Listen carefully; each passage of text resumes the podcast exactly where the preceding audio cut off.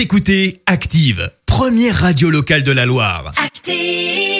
Et maintenant, l'actu média et les audiences télé sur Active. Et à 9h30, comme tous les jours, on fait un point sur l'actu des médias de ces dernières 24 heures avec Clémence Dubois-Texereau. Et comme tous les jours, Clémence, on fait un point sur les audiences. Sans grande surprise, succès pour euh, l'hommage à Jean-Pierre Bacry hier soir. Ouais, le goût des autres diffusé sur France 2 a attiré 4 millions de personnes, soit 18% de part d'audience. On le rappelle, l'acteur est décédé en début de semaine à l'âge de 69 ans sur la deuxième marche du podium.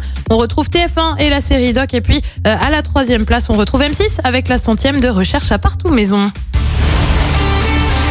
Dans deux semaines, c'est le retour de The Voice. Et oui, c'est à partir du 6 février prochain avec notamment l'arrivée de Vianney parmi les coachs. Florent Pagny, lui, revient.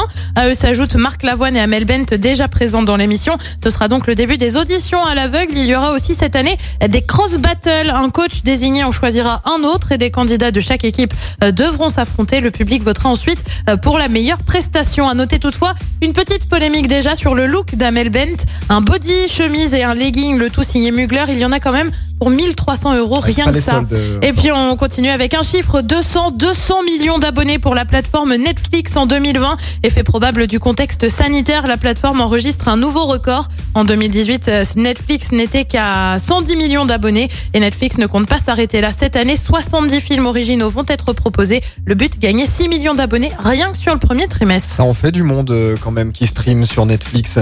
Ce soir, on regarde quoi à la télé? Et bien sur TF1, on retrouve la série La Promesse sur France 2.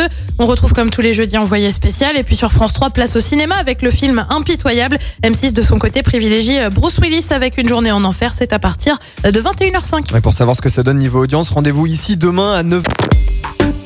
Écoutez Active en HD sur votre smartphone, dans la Loire, la Haute-Loire et partout en France, sur activeradio.com.